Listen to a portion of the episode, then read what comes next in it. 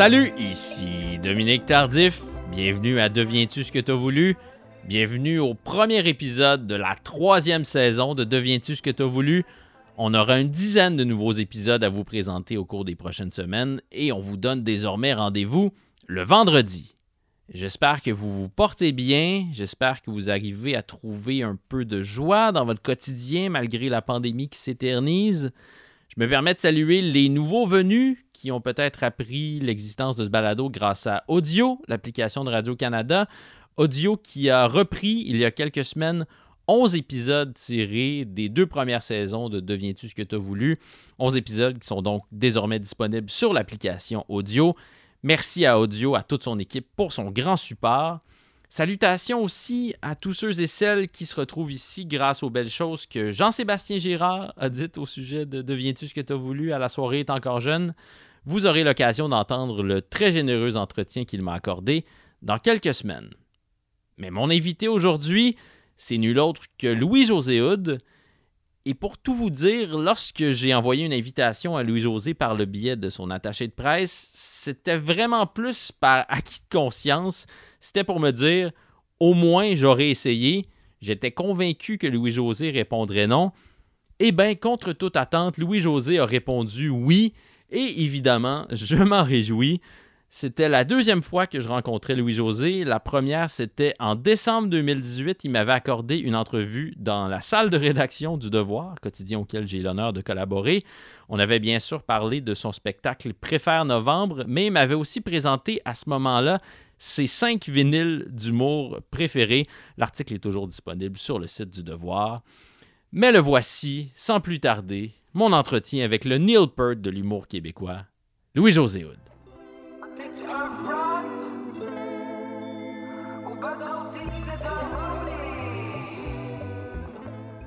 T'en fais pas beaucoup des podcasts? Non, j'en fais aucun. C'est-à-dire que j'ai comme politique euh, de pas en faire. Mais le tien, euh, ben, d'abord, j'aime beaucoup te lire. Euh, Merci. Dans le devoir. Et puis, euh, j'ai écouté celui que tu as fait avec François Avard. Hum, que tu connais un petit peu. Ben, j'en ai appris plus en t'écoutant, en vous écoutant tous les deux, qu'en 20 ans de. J'exagère, mais pas trop. Tu sais, c'est pas un livre ouvert, François. C'est un homme discret. C'est un des épisodes dont on m'a le plus parlé. Parce que les gens étaient sous l'impression que François était pas content d'être là, alors qu'il était super jovial. Ah non, moi je le connais, il était très content. Oui, oui. Il était, il était, moi je l'ai trouvé très généreux, puis on a passé un bon moment. Puis ah, ouais. Il m'a taquiné un petit peu à la fin, je l'ai taquiné, mais c'était parfait. C'était un honneur de, se faire taquiner par François Havard. Ah oui, non, non, c'est ça. Moi je, le connais quand même bien, puis euh, je, oh oui, non, je, quand il n'est pas de bonne humeur, là, c'est autre chose. Euh, François Havard, lorsque je l'ai reçu, je lui ai posé euh, la question suivante. Est-ce que ça crée parfois de la jalousie entre les artistes avec lesquels tu collabores étroitement, donc que, tu collabores avec l'un et l'autre, que tu collabores avec la compétition? François collabore avec Martin Matt et avec toi. Vous êtes les deux humoristes les plus populaires au Québec. Puis là, François, il m'a répondu, euh, je pense textuellement, tu demanderas à Martin ou à Louis-José. Prochaine question. donc, puisque tu es devant moi, je la pose. Ah, euh, heureusement, il y, a une espèce de, rideau euh, entre euh, ce que fait François avec Martin ou autre et avec moi.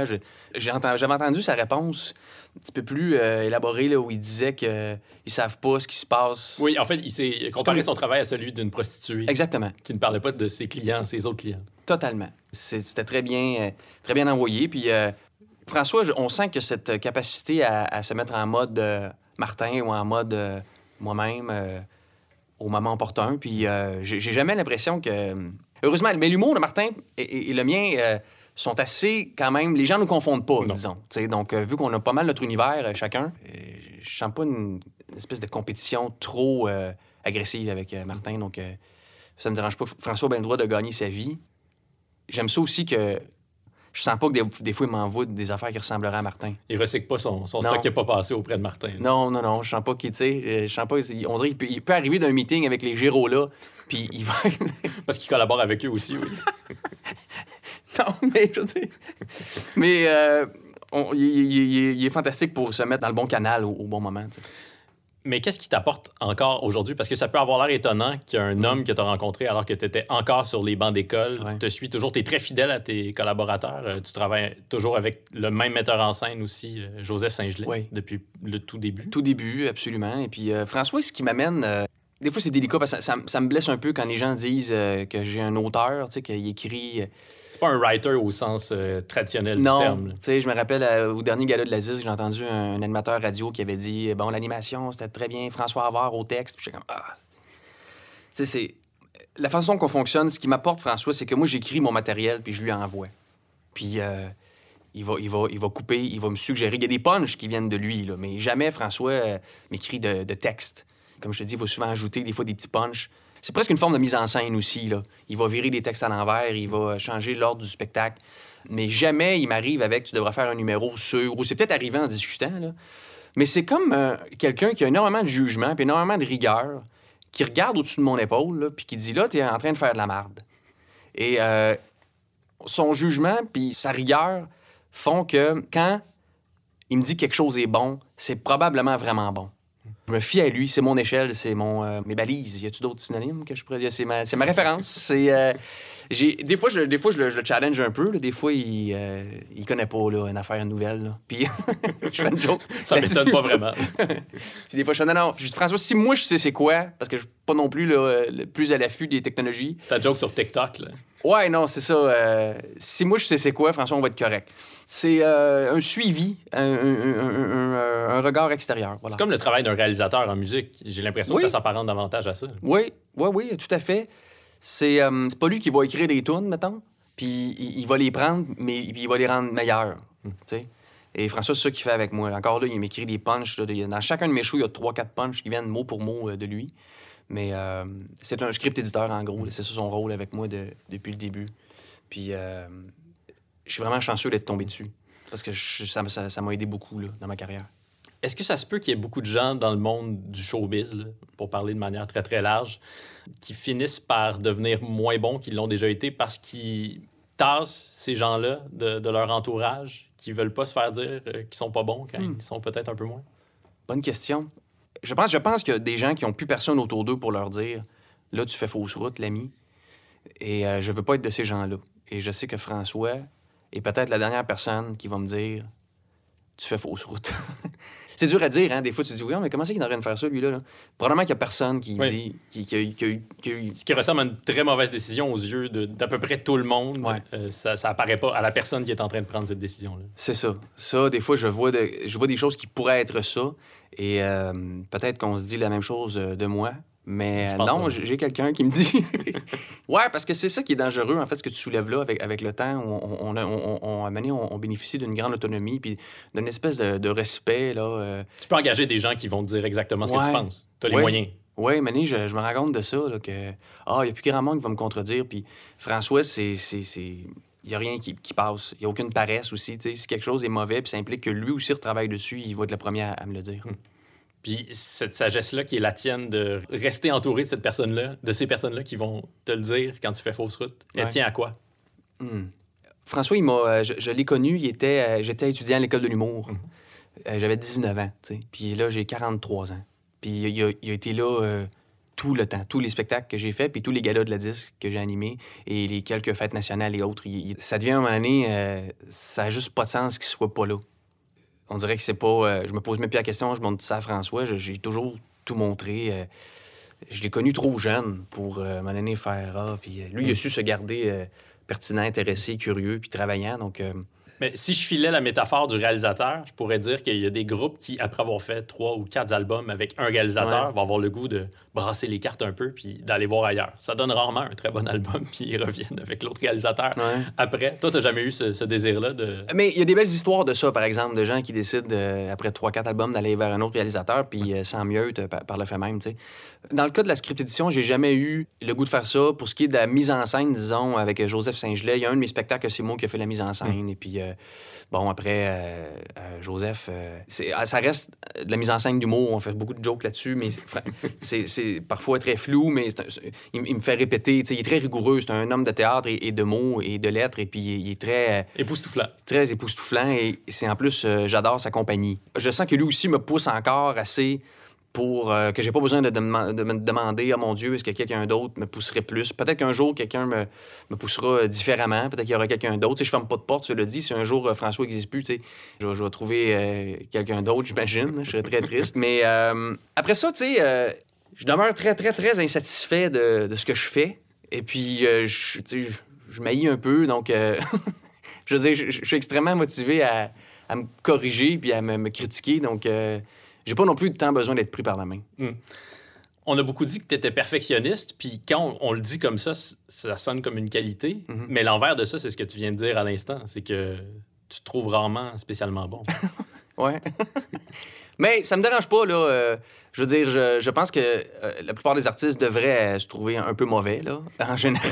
Mais ça, Il y en a qui se trouvent trop bons, effectivement. Ouais, ouais, ouais. Mais c'est parce qu'on s'inquiète pour euh, ta qualité de vie puis ta santé mentale aussi, Ah quand même. Ah. Ben, on s'inquiète, là. Ça me réveille pas la nuit, là, José, En fait, mais... non, mais écoute, un souci, là, disons, du, du détail, comme beaucoup, comme beaucoup d'humoristes, comme beaucoup de gens, un souci du, du détail et de, de bien faire les choses, tout simplement. Mais, cela dit, je suis capable de reconnaître quand je fais un bon coup, quand je fais un numéro euh, qui a fait rire, puis que, euh, dont je suis fier, je, je le ressens, ça, tu sais. Je veux dire, bon, avec le temps, je me rends compte que... C'est plus que je me rends compte que je suis absolument pas arrivé à maturité dans mon euh, travail d'humoriste, dans mon travail d'auteur comique. Et euh, je suis toujours dans une, dans une quête qui, qui n'est pas finie. C'est pas nécessairement que je dénigre ce que j'ai fait avant, un petit peu, mais en partie. C'est plutôt que, quand je dis perfectionnisme, c'est plus de, de m'améliorer constamment, de continuer à, à m'améliorer. Parce que c'est un métier qu'on peut pratiquer encore euh, jusqu'à dans nos vieux jours, vu euh, le peu d'implication physique, le veux pas, là, que ça comporte. là. Puis, euh, je pense pas à ça 24 heures sur 24, tu sais, euh, mais je sais pas, j'ai ça quand je réécoute quelque chose que j'ai fait, je me dis, tabarouette, pourquoi cette ligne-là? Pourquoi? Ça aurait pu être tellement meilleur, c'est toujours fâchant. Quand tu es entré en studio, tu as vu euh, cet exemplaire de ton premier livre Ouais. que je possède dans ma bibliothèque, que j'ai apporté aujourd'hui, Mélo 3. Donc, c'est le texte de, de ton premier spectacle. Oui. Puis, je t'entendais en entrevue avec France Baudouin à, à l'émission Pour Remporter, puis euh, elle évoquait ce sujet-là avec toi. Puis là, toi, tu parlais en termes de catalogue. Tu disais, si j'avais commencé euh, peut-être un petit peu plus vieux, Mhm. peut-être que ce spectacle-là, mon premier spectacle serait différent, puis Mhm. mon catalogue aurait l'air de, de quelque chose de différent. Oui. Forcément. Puis ça m'a étonné que tu penses à, à tes spectacles en termes de, de catalogue. C'est un terme qu'on va davantage employer euh, en musique. Ouais. Toi, tu penses en termes de catalogue? De quoi, ça va, de quoi avoir l'air l'ensemble de mon œuvre? Je fais toujours beaucoup trop d'analogies entre l'humour et la musique. Mhm. Cela dit, ce sera gossant autour de notre entretien. là. Par rapport à mon premier spectacle, Qu'est-ce qui t'agace là-dedans? Parce que je feuilletais le livre, là, Ouais. a- je veux dire, je le connais, ce spectacle-là, presque par cœur. Il y a tellement de lignes qui font partie de l'imaginaire populaire québécois aujourd'hui dans ce spectacle-là. C'est fascinant. là. Ah, merci. Premier slow, premier c'est Ouais. quatre saisons, tatata. Ouais. Tout le monde Euh, connaît cette ligne-là. Non, euh, il y a beaucoup de- de- d'humoristes de, la génération qui me suit, en fait, euh, qui m'en parlent avec beaucoup, beaucoup de bien. C'est- juste que, ben, comme tu mentionnais un peu plus tôt, il est sorti quand j'étais très jeune. OK? Donc, il a été écrit entre l'âge de, mettons, 20 et 24 ans. Il y a des bouts qui ont été écrits dans ma chambre, dans la maison de mes parents. Là. Moi, j'avais vraiment travaillé beaucoup avec Joseph Saint-Gelais, avec François Havard, déjà, euh, à ce moment-là. Ça fait presque 20 ans. Il est sorti en 2002. Puis, euh, des fois, je me dis, le problème, c'est que ça a mis dans, la, tête des gens une image d'un artiste volubile et euh, un peu gossant. Et euh, c'est que j'étais pas une personne adulte à maturité à ce moment-là. On dirait que si j'avais commencé à 30 ans, ben euh, en ce moment, je, je serais moins gêné de ce que j'ai fait par le passé. Juste que ce show-là, il, quelque part entre l'adolescence et, l'âge adulte. Et écoute, il m'a apporté énormément de joie, là. Mais des fois, j'en, j'en entends des passages où quelqu'un me fait référence, fait référence à une blague ou ça, puis je dis, Seigneur, tout Jésus. Je pense que c'est plus le delivery que le texte, Mm. en fait, qui me gosse. Puis, euh, C'est vrai que ça a cristallisé l'idée que tu parles vite. C'est qui est- ça. Qui est fausse. mon Dieu, qui est tellement surfaite, qui est tellement. euh, Ça t'agace, ça aussi? Ben, c'est pas. Ça m'agace plus parce que dès les, les premières années, là, après la, la sortie de ce show-là, j'ai fait un effort euh, sans le rentrer dans la tête du monde, là, tenter de, de faire attention à ça dans mes apparitions dans les médias, ainsi que dans mes spectacles. Mais je me suis aperçu que les gens, quand ils ont une image, euh, c'est ça tout le temps. Il y a eu une période où j'étais très inconfortable avec ça, puis maintenant, euh, je suis bien avec ça parce que je me rends compte que les gens là, qui viennent voir mes spectacles, ceux qui, qui suivent ce que je fais, qui apprécient ce que je fais, ils, ils me parlent jamais de ça. Ils viennent voir le, le nouveau matériel que j'ai à présenter, puis le débit, c'est plus... Il y a comme deux sphères. là. Il y a une petite sphère là, de 300 000 qui vient voir mes, mes spectacles, puis euh, le reste des gens, ils, ils vont dire que je suis le gars qui va Ouais. vite. Mais euh, il y a quelqu'un qui m'a dit arrête de voir ça comme quelque chose de péjoratif. C'est juste une affaire facile pour te, pour te, voyons, te localiser, te, Oui. T'identifier, Oui. merci. Donc, ça, m'énerve plus trop, trop. Mais je me rappelle, euh, au milieu des années 2000, à un moment donné, ça commençait à me gosser, cette affaire-là. J'étais pendant ma première tournée, puis j'étais allé présenter un, un prix aux Oliviers, OK? Puis là, vois-tu, il y avait un petit peu trop, là, j'étais trop le gars qui, qui parle vite, puis ça m'inquiétait un peu. Puis j'ai dit, ah, j'étais tout seul, c'était une présentation que je faisais seul, puis je m'étais dit, je vais, je vais aller vraiment lentement, là. M'a donné, j'avais vraiment fait un effort pour euh, être très calme dans ma présentation. Puis j'avais réussi. Puis le lendemain, dans la presse, j'avais lu euh, Louis-José Hood, dans son débit habituel, nous a livré. Ah, OK, ça marche de même. Mané, Oui, ils c'est vont- réglé. Ils peuvent pas juste dire le nom de la personne. Ah, Il faut qu'ils trouvent un, un adjectif, un qualificatif. Il faut qu'ils emballent ça un petit peu. Le verbomoteur, Louis Ouais, José. exactement. Puis l'homme qui parle plus vite que son ombre, là, là, ça fait plusieurs années que je l'ai pas lu nulle part, mais sincèrement, le prochain qui écrit ça, je le trouve, puis j'y fais mal. Même pas que je suis frustré, moi. J'y fais mal de, son, de sa paresse. Ouais. Euh, mais heureusement, ça, c'est comme je te disais tantôt, ça s'est passé au, au deuxième plan, puis euh, je me concentre sur faire des, des bons spectacles, c'est tout. Tu viens d'où, Louis-José? Alors moi, je suis né à Saint-Apollinaire, euh, près de Québec. J'ai habité là les premières années de ma vie. Ensuite, à Cap-Rouge, toujours près de Québec. Et puis, euh, quand j'avais 7 ans, mes parents ont déménagé à, à Brossard. Donc, j'ai grandi. Je suis natif de Québec, mais je, je- je viens de la rive sud de Montréal. J'ai- J'ai grandi à Brossard. Puis tes parents faisaient quoi dans la vie? Ils étaient dans un barbershop quartet, les deux, ils chantaient. Ah oui? Ils étaient euh, fonctionnaires, euh, les deux. Qui est semblable. Oui, il y avait des petits jingles. Là. Ma mère travaillait à Revenu Québec et Revenu Canada. Puis mon père travaillait pour la SDI, euh, qui est aujourd'hui Investissement Québec. Donc, euh, un milieu familial très, euh, très aimant, très, très, très doux. Et puis, mes parents n'étaient pas du tout donc, dans les, les arts, mais ils en consommaient pas mal. Surtout musique, théâtre. Et puis, euh, il y avait toujours des livres aussi, beaucoup, chez nous, partout. Donc, euh, c'est un peu, j'ai un peu de ce milieu-là. Banlieue, mais euh, curieux, là. Banlieue curieux, c'est ouais. Ça ferait un bon nom de band, ça. Oui, hein? banlieue curieux. Après Banlieue Rouge, Banlieue Curieux. Est-ce que c'est l'humour qui est arrivé dans ta vie en premier ou euh, la batterie? La batterie. Ouais. Ouais. À quel âge? Ah ouais, je, je, je me souviens pas de ne pas avoir été intéressé par ça. Il y a des photos de moi à trois ans avec le tambour Fisher Price, là. Ouais. Tu sais, tu l'ouvrais, puis il y avait des petits maracas J'en avais un pareil, oui. C'est ça. euh, J'en ai acheté à des amis qui ont eu des enfants. Ah C'est- ouais? C'est merveilleux. Ils le font encore? Oui, ben, il est un peu différent. Le, mien, le mien, quand j'étais petit, était rouge, puis maintenant, il est blanc avec euh, du jaune et du bleu. Ah oui, j'en ai vu. Ouais. Ouais. C'est le fun. Ouais, ouais, ouais. Les euh, parents détestent ça, par exemple, parce que Ouais. ça mène un train d'enfant. Oui, oui, j'ai acheté une petite batterie jouet à la fille d'un de mes amis il y a plusieurs années. Euh, ça n'a pas été un succès. Donc, l'enfance, et la première fois que je touche à une vraie batterie acoustique, euh, j'ai à peu près 8 ans. Et là, ma quête, c'est d'obtenir ça. Et puis, c'est venu plus tard à l'adolescence. C'est ça qui était vraiment en premier. Mais euh, au secondaire, euh, ça n'a pas été long que, dans la deuxième moitié de l'école secondaire, j'ai eu par pur hasard l'opportunité de, me produire sur scène dans un concours là, intercollégial avec des amis. Et euh, ça s'était très bien passé. Mais, mais on parle pas d'une époque si lointaine que ça, mais quand même, à ce moment-là, l'idée que c'est possible de faire une carrière en humour, c'est moins. J'imagine que c'est moins à l'esprit d'un adolescent que celui aujourd'hui. Parce qu'il y a des gens aujourd'hui Ah, qui rêvent d'être le prochain Louis-José. Totalement, totalement. Quand tu étais au secondaire, c'est- C'est ça. je- n'existait pas. là. Ah non. Écoute, euh, donc on parle d'à peu près 25 ans, le milieu des années 90. Tu sais, l'humour au Québec, là, comme on le connaît, c'est très jeune. Hein? Ça a plus ou moins 50 ans. Là. Yvon Deschamps a commencé en, soixante- en 68. Son premier one-man show, c'est en 70. Je veux dire, à Place des Arts, là, plus officiel. Bon, avant ça, il y a eu euh, les autres qu'on connaît, là, mais euh, c'est quand même un phénomène très récent là, dans l'histoire euh, euh, du monde, l'humour québécois. là. Et puis, euh, il y a aussi, euh, peu longtemps qu'il y a 25 ans, c'est ça, on disait pas vraiment ça à 16 ans, je vais être humoriste. L'école de l'humour existait, mais c'était un truc adulte. C'était, il y en avait 7-8, puis on disait pas ça. J'étais gêné de le dire, moi, quand j'ai compris c'est ça que je voulais faire. Là, dit, oh mon Dieu, le monde va rire de moi. Puis euh, à la fin du secondaire, en fait, j'avais pas l'âge pour entrer à l'école de l'humour. Donc, j'étais allé étudier en- au cégep en musique. Ça prenait 18 ans? 19. 19, OK. Ouais. Fait que j'ai fait deux ans euh, de cégep. Pendant la deuxième année, là, ça allait plus du tout. Là. J'ai- j'ai- je prenais des cours du soir à l'école de l'humour, tu sais, Ok. un soir par semaine. Puis euh, j'ai passé une audition. euh, C'est drôle parce que je- j'allais au cégep à un moment donné, juste la quatrième session, là, la session euh, hiver-printemps, mettons. là, Mhm. C'était juste pour faire cégep en spectacle, tu sais. Uh-huh. Eh, Écoute, là, je tenais à un fil au cégep. J'allais plus à aucun cours. Je voulais juste faire le show de cégep en spectacle avec un numéro comique. Et, et je, je l'avais fait. Ça s'était bien passé. J'avais pas gagné, mais ça s'était bien passé. Puis après ça, j'avais dit à mes parents, là, euh, je veux lâcher le cégep, puis je vais juste être à la maison euh, pendant deux mois à peu près pour préparer mon audition pour l'école de l'humour.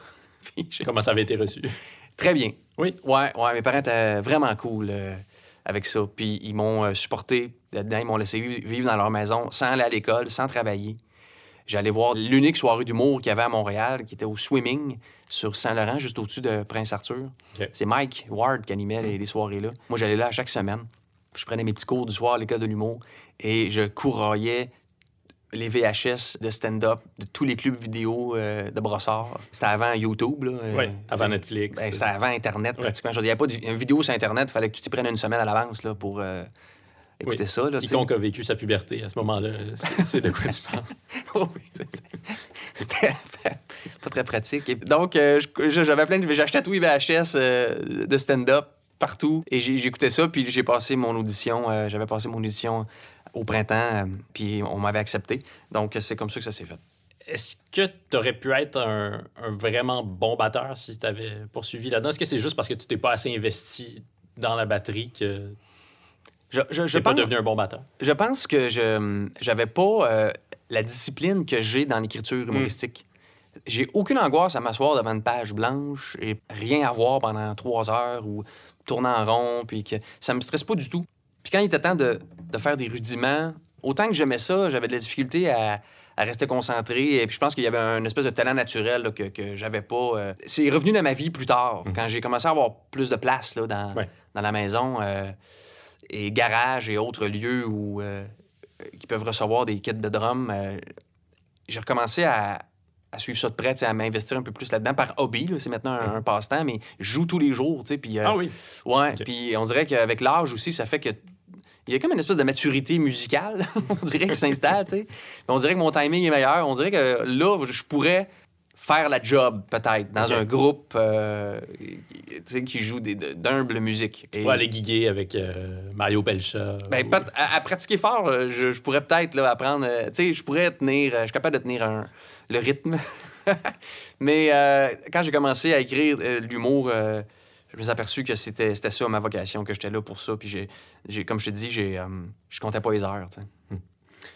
C'était qui? C'est qui les, les batteurs euh, qui forment ton panthéon personnel, tes batteurs préférés? Alors, j'ai un panthéon un petit peu, euh, je dirais pas à l'envers, mais un peu. euh, moi, je suis tombé dans la musique des, des Rolling Stones très jeune. OK? Euh, on parle de sixième année, de secondaire 1. Euh, Donc, Charlie Watts, le, le batteur des Stones, qui pratique le minimalisme. et, Batteur sous-estimé pour cette raison-là, d'ailleurs. Ouais, ouais.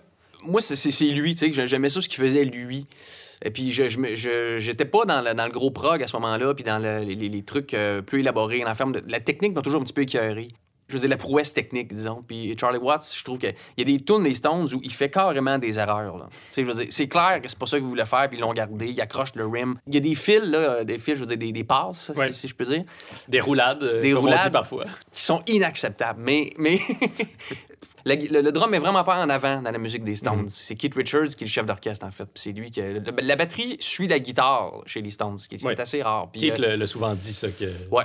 C'est comme ça que ça fonctionnait Ouais. dans la dynamique des Stones. Ouais, ouais, ouais, complètement. Mais je sais pas, il y avait quelque chose dans le jeu de, de Charlie Watts qui m'a toujours charmé. Et puis même encore, hein, Mané, t'arrives euh, dans ta vie, tu te dis, bon, la musique est écoutée à dos, euh, t'as laisse de côté, mais à tous les 3-4 ans, là, vois-tu, là, je suis retombé. là, J'ai acheté Go Setsu pour la réédition de Oui. la- leur album de 73. Mais pour revenir à la batterie, euh, après, euh, ah, Michel Olivier Gas, tu connais? OK? Oui, le Euh, bassiste de Vincent Vallière. Ouais, qui a publié aussi deux romans. C'est un très, très bon écrivain. Oui. Je, je l'aime beaucoup, Gas. On se Moi connaît aussi. un peu, oui. Vraiment, ah oui, parfait. Je le Ouais. connais pas du tout, j'ai jamais rencontré. Et je sais pas s'il y en a un troisième, en tout cas, moi, je n'ai lu deux. Il y en a juste deux qui sont publiés pour l'instant. On, on attend son prochain OK. livre. En tout cas, j'ai vraiment aimé ça, lire les deux premiers. Puis il y en a- dans, dans un des deux, Manny, il fait euh, une description parfaite de- de- du musicien, mettons, de notre génération, où euh, lui expliquait que c'est ça. T'es dans, t'es dans Metallica pendant quelques années. Quand t'es musicien, là, tu joues du Metallica euh, avec les amis à l'école, puis à un moment donné, tu tombes dans le Rush. Il y en a un qui arrive avec Rush. Un moment donné, Ouais. oh, OK. Puis moi, j'avais un ami qui m'avait parlé de ça. C'est quoi ça, Rush? Puis il me dit, achète Exit Stage Left, qui est un, un album live, Mm-hmm. enregistré en partie à Montréal, en fait. Et puis, euh, bon, OK, là, je tombe dans Rush. Et euh, même chose que les Stones. Là, on est dans un style complètement différent des Stones, mais Musique très, très complexe.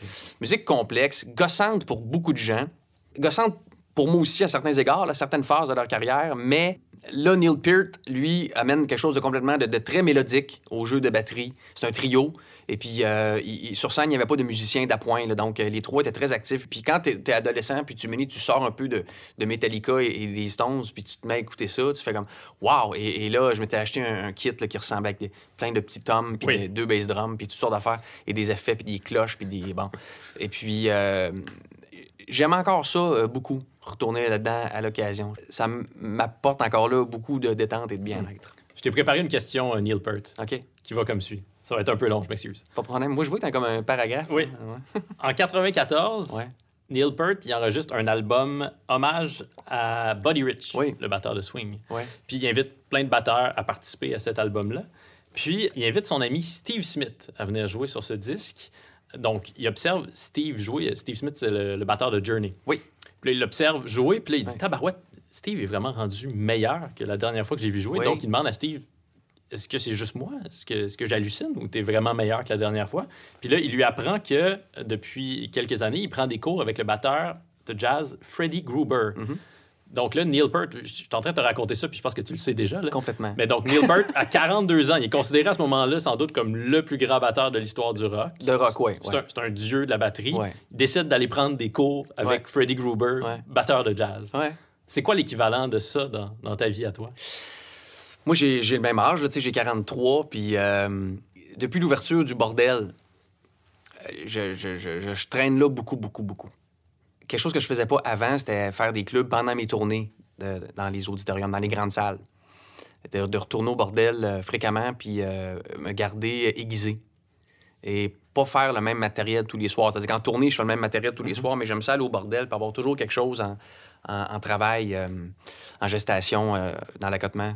Parce que nous, on peut pas retourner, je peux pas retourner à l'école de l'humour, je peux pas prendre des cours. euh. Euh, donc, c'est ça, c'est de, de travailler au bordel beaucoup, beaucoup, beaucoup. Aussi, la pandémie, ce qu'il y a de bien avec la pandémie, là, c'est que. Je me suis dit, quand c'est arrivé, là, quand on s'est reconfiné en septembre, j'ai dit, ça se peut pas qu'il n'y ait pas du positif là-dedans pour moi, la pandémie en général, là. Moi qui est très casanier, je trouve qu'il y a du positif dans OK, ben je vais réécouter 1000 shows d'humour. Je réécoute plein, plein. Ou je découvre plein de nouveaux humoristes. J'en regarde presque tous les jours et je passe des heures et des heures à, à l'écriture. Je suis vraiment en train de réapprendre mon métier par, par moi-même, mais à l'écoute d'autres. Et puis, je relis des livres que j'ai lus à mes débuts, tu sais. Des livres américains super cucu sur euh, How to be a working comic, là, puis... euh, Tu trouves des choses là-dedans? c'est le fun de repasser à travers ça. Ça te ramène à la base. Et oui, je trouve encore des choses là-dedans. Puis là, je vois ce que j'avais souligné en 99. Il y a du marqueur jaune dedans, tu sais. Puis, euh, on dirait que je, je refais des petits ateliers. Je me réateliise. Et c'est ça l'équivalent, je pense que pour moi, c'est ça. C'est de travailler beaucoup au bordel, puis de, de relire là-dessus, puis de, de regarder à peu près tout ce qui se fait en ce moment. Ouais. Puis le fait de pas jouer aussi, de pas euh, être sur scène, on dirait que ça, ça me garde loin de mes vieux plis. Je sais pas comment je vais, je, je vais sortir quand on va retourner sur scène. Mais déjà, quand on a déconfiné en juin, OK? Oui. Ça faisait euh, trois mois à peu près. J'avais fait la même chose que je te raconte là euh, au printemps dernier, là, c'est-à-dire que me pencher vraiment là-dessus. Au lieu, en tout cas, de m'éparpiller sur plein d'affaires, je, je me suis dit, je, je me plains que j'ai jamais le temps de regarder euh, tel et tel humoriste sur euh, Netflix ou autre. Puis j'ai dit, là, je vais le faire. Puis quand je suis retourné sur scène en, en juin, je, trouvais que j'avais pris du mieux. Je trouvais que je m'étais amélioré à- d'une certaine façon. Qu'est-ce que tu avais pigé à gauche, à droite dans ce que tu as regardé sur Netflix? C'est beaucoup euh, dans le delivery, beaucoup dans le, le rythme. Ça fait longtemps que j'essaie de, j'apprends à maîtriser les silences puis les pauses. Et puis dans mon show que je faisais euh, avant la pandémie, Préfère novembre, il y avait, je pense, euh, un bel usage de ça là, à certains moments. Et euh, je trouve que dans celui que j'avais commencé à faire avant la pandémie, de pas être toujours euh, oh faut que ça rie euh, aux 15 secondes. Puis normalement quand quelqu'un dit ça, ça m'écœure, c'est-à-dire que moi je suis pas du tout de l'école ah il y a pas vraiment de punch, euh, c'est conversationnel. Non non. Faut que ça rie un peu là, on est des humoristes, mais c'est de pas sentir le one two punch. C'est un peu euh, technique ce que je dis là, là mais Non, mais je pense que je te suis. j'ai le souci d'être drôle, mais je veux pas qu'on entende la joke. Faut pas qu'on entende que là, mané, il y a un punch. OK? Et ça, au début, tout le monde fait ça, puis c'est normal, je l'ai fait beaucoup. Puis là, j'essaie de, en en regardant d'autres meilleurs que moi, on dirait que je, je, je suis en train de maîtriser le. Je suis pas en train de faire une joke, je, vous parle. Mais c'est drôle. Mais il n'y a, y a pas de punchline. Il y en a une, mais on l'entend pas. on l'entend, mais on la sent pas. Je sais pas s'il y a encore des gens qui nous écoutent, là, Dominique. On a perdu tout le monde. Euh, Est-ce que tu trouves que le public est plus sensible aux, mécanismes euh, comiques traditionnels qui sont beaucoup employés par les humoristes maintenant que l'humour est quand même partout? là? Probablement. Probablement. Des fois, au bordel, il m'arrive d'entendre des euh, de monde dans, dans le public, là, qu'il y en a qui est un peu à l'ancienne. euh. Oui, oui, il est un peu plus exigeant et c'est une très bonne chose. Il en, il en voit de plus en plus, puis c'est parfait. On dirait que tu peux, tu peux moins en passer qu'avant. c'est c'est plus... euh, les gens sont plus éduqués là, euh, au niveau de l'humour, on dirait. Je l'ai vu, ce spectacle-là euh, dont tu parlais à l'instant, ton nouveau spectacle, qui n'a pas encore de, de titre. Oui, il y en a un là, mais. Il y en a un, là. J'ai trouvé, mais j'ai pas encore dit. Est-ce qu'on peut en parler un peu? Oui, oui, oui. Je l'ai vu donc au Lion d'Or. Mhm. euh, C'était pendant le, le petit déconfinement. Ouais. J'ai vraiment été comme pas mal bouleversé par ce show-là. Puis j'avais lu euh, dans une entrevue que tu accordais à Marc Cassivi avant, tu disais ah, dans mon prochain spectacle, je me mets en danger, j'essaie des choses. Puis là, souvent, les artistes disent ça. Oui, on dit tout le temps ça. Je vérifie sais. pas Je toujours. sais. Mais là, tu le fais pour vrai. Ouais. Il y a des tonalités là-dedans que- qui se trouvent nulle part ailleurs dans tes précédents spectacles. Tu parles de choses très, très personnelles. De... Mhm. Puis t'es un peu amer, t'es t'es en colère. oui, oui. Ça débute, puis donc tu racontes que tu es seul dans la maison que tu as acheté, euh, la maison dans laquelle tu aurais aimé avoir des enfants avec la femme avec qui tu étais en couple et avec qui, à ce moment-là, tu n'es plus en couple. Ouais. Donc, c'est une prémisse assez, assez triste. Ouais. Est-ce que tu t'es posé beaucoup de questions avant de te permettre d'aller là? se pose aucune question. Je- je- non, euh, c'est quand même une belle affaire tout ça parce que euh, le, temps qui passe, l'expérience qu'on prend fait euh, qu'à un moment donné, quand il arrive des choses plus difficiles euh, avec le métier qu'on acquiert tranquillement, on arrive à mettre en scène des choses qui à la base sont, sont pas du tout comiques. Et, ça, je pense que c'est seulement le passage du temps puis du travail qui peut apporter ça. Je pense pas que c'est un show que j'aurais pu faire euh, dans la vingtaine.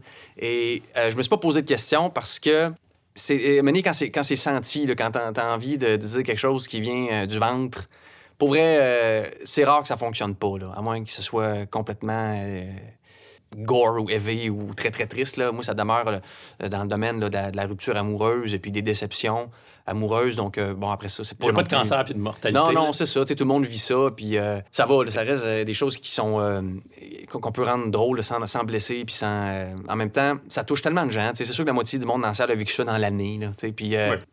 non, c'est une prémisse qui, qui- tu disais, c'est une prémisse qui, qui est euh, triste, mais en même temps, elle est assez unique. Quand j'ai commencé à faire ce matériel-là, le premier 15 minutes au bordel, c'était tellement magique. En toute humilité, j'ai un peu viré ça.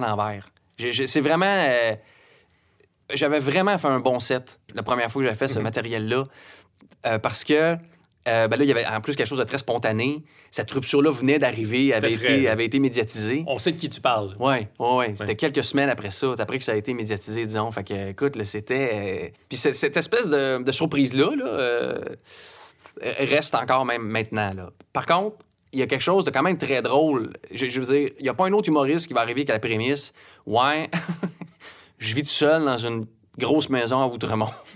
puis c'est un peu pathétique, tout ça. Tu sais, c'est juste prendre ce qui m'est arrivé pour vrai, puis met- mettre ça sur scène. Donc, euh, je trouve que ça donne un- une, touche euh, différente automatiquement.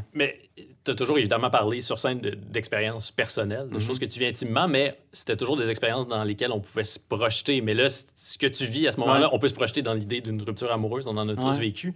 Mais je suis seul, euh, je suis relativement aisé financièrement, je suis une star, je vis dans Outremont. Là, il y a comme un élément qui t'appartient vraiment juste à toi. Puis j'ai l'impression que c'est une des premières fois où tu, tu te le permets un peu d'en préférer Oui. novembre, mais là, tu te le permets vraiment davantage dans ce spectacle-là. Oui, oui. Ce que tu viens de dire là, c'est vrai que ça, ça, ça concerne personne, là, dans la salle, mettons. Là.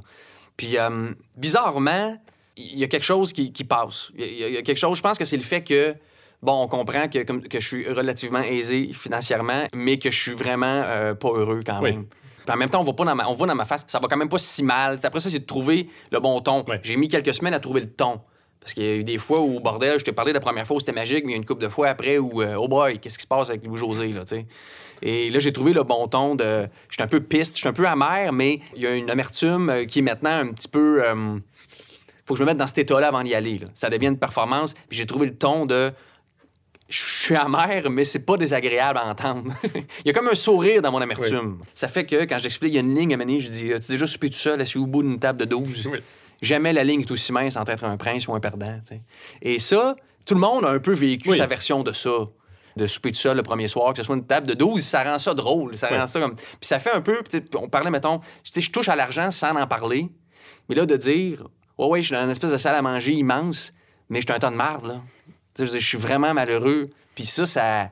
Sans le dire, ça met en relief à quel point ça n'a aucune importance, l'argent, là.